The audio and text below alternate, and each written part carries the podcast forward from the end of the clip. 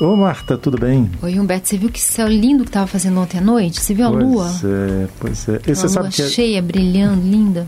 Às vezes eu acho que o céu é a primeira noção de infinito que a gente tem, né? Ah. Quando você olha aquele céu estrelado, limpo assim, Humberto, a gente que, que vive na cidade, a gente tem pouco. A gente não vê todo dia o céu estrelado, Não, a gente tem um, é. um contato, né? Muita luz elétrica, muito movimento em volta, mas quando a gente tem a oportunidade de ir para um lugar assim, mais afastado, mais. uma natureza mais eh, limpa, vamos dizer assim, a gente tem esse impacto de olhar o céu que é realmente. Eu fico pensando lá atrás, né? Nossos ancestrais olhando o céu sem entender o que estava lá, o que, que era aquilo. É, é a própria experiência do mistério, né? é, E da amplidão, né? Da, da coisa que é fora do tempo, né? É, hoje em dia a gente olha em momentos eventuais, né? É. Mas para eles, você vê, quando você vê muito da mitologia, por exemplo, mitologia grega, sobre a criação Uhum. Do da- mundo. do mundo e da vida, ele tem uma relação entre a terra e o céu como fonte geradora dessa vida. É. Então já é uma costura aí entre os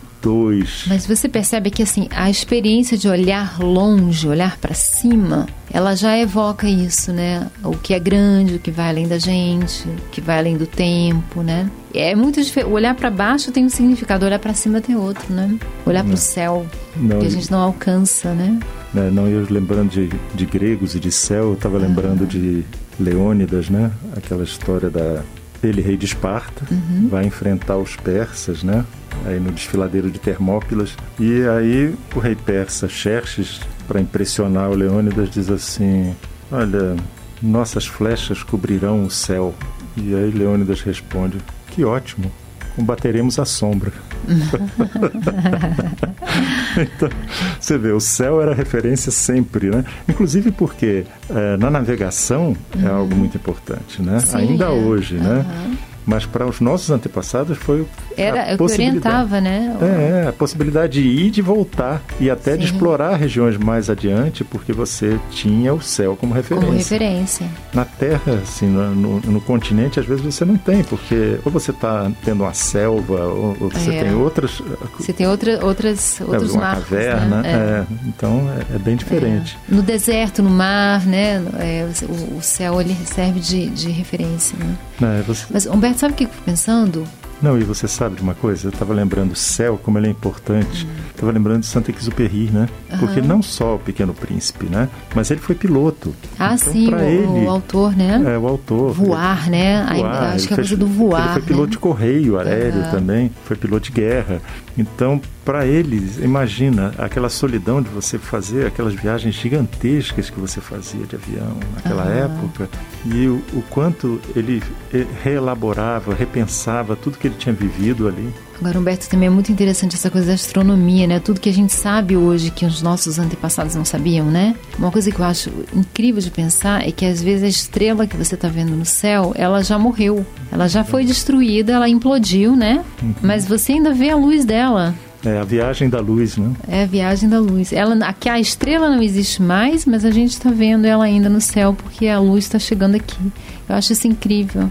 É por isso que eu acho legal. Os buracos negros, os planetas e as galáxias. E a gente fica pensando, né? As galáxias são galáxias, são planetas, mas é- muito grande, né? O universo é enorme, né? E o céu é a nossa janelinha para esse universo. E a gente já foi muito presunçoso, né? De achar É que que a gente era o centro do era o mundo. centro do universo e que tudo rodava em torno da gente. Você imagina as Mas estrelas. você sabe de uma coisa? Você pode olhar para um outro lado que a gente pode ser uma poeirinha cósmica, né? Mas o fato da gente participar de um, de um universo tão enorme, tão maior do que a gente jamais que, que, né, que nossos antepassados jamais sonharam, muito maior, né, do que a gente consegue até imaginar, isso também dá uma certa grandeza, né, para a existência, porque é muito maior do que a gente pensava, né? Você sabe que você me lembrou agora aquela abertura do Jornada nas Estrelas, aquela série que dizia assim, audaciosamente indo onde nenhum homem jamais esteve. É. Mas você vê, a gente falou de voar do céu e do universo, né? Que são as, as como se fosse as esferas maiores, né? o céu, o voar, né? O céu, que é o limite do voar, e o universo, né? E sabe Deus o que tem além para além das galáxias, né? Na verdade, Nunca a gente, saberemos. A gente está entre dois infinitos, né? É. O infinito maior que é o universo e o infinito nosso orgânico que vai chega ao no nano, ao, é, é, no nano, na, no, no átomo, no, no, no que faz o átomo, né? É, exatamente. É, é muito mistério, né? É verdade. Ô, Marta, é. bom ver você. Vamos olhar o céu hoje. Vamos, com certeza. Um beijo, Bé. Outro, tchau. Você ouviu Conversa de Elevador com Humberto Martins e a psicóloga Marta Vieira.